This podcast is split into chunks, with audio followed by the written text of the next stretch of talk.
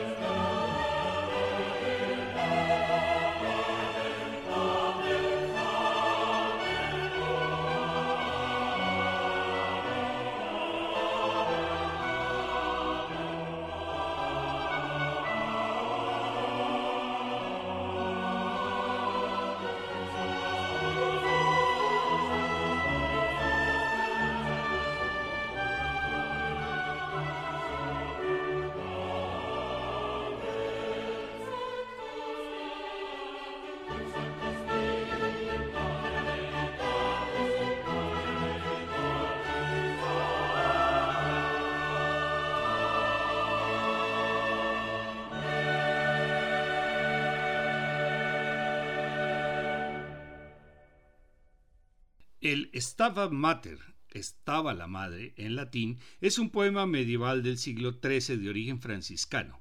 Inicia Estaba la Madre Dolorosa como plegaria sobre el sufrimiento de María durante la crucifixión de su hijo.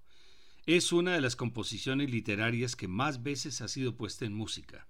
Cerca de 200 compositores de distintas épocas, géneros y estilos musicales han escrito obras a partir de este texto. Entre los más conocidos, Pergolesi, Rossini, Palestrina, ambos Scarlatti, Vivaldi, Schubert, Liszt, Verdi, Boyac y Poulenc, hasta llegar actualmente a Penderecki, Arvo Part y la española Pilar Jurado.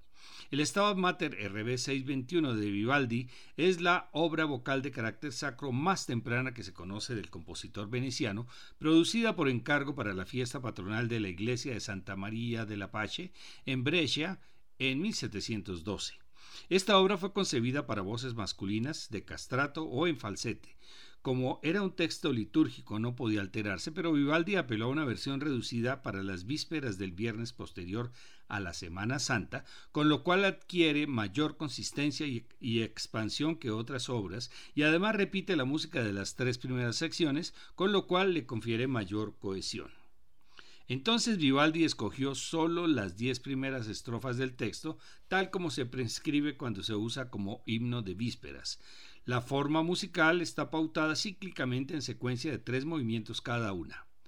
Stava mater, cujus animam gementus, o quan tristis, quae morabat, ella mater fons amoris, facut arden cor meum y amen final. El primer movimiento se utilizó en la banda sonora de la película El talentoso Mr. Ripley. Escuchemos al contratenor alemán Andreas Scholl, acompañado por el ensamble 415 dirigido por Chiara Banchini.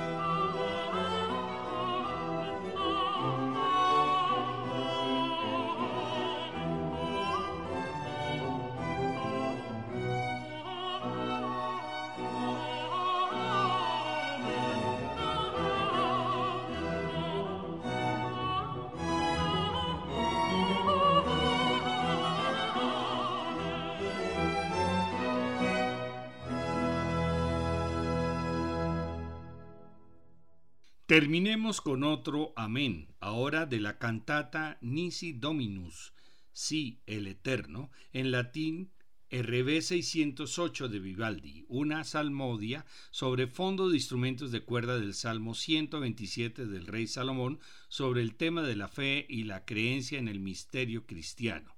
Escuchemos nuevamente a Andreas Scholl, ahora con la Orquesta Australiana de Brandeburgo, dirigida por Paul Deyer.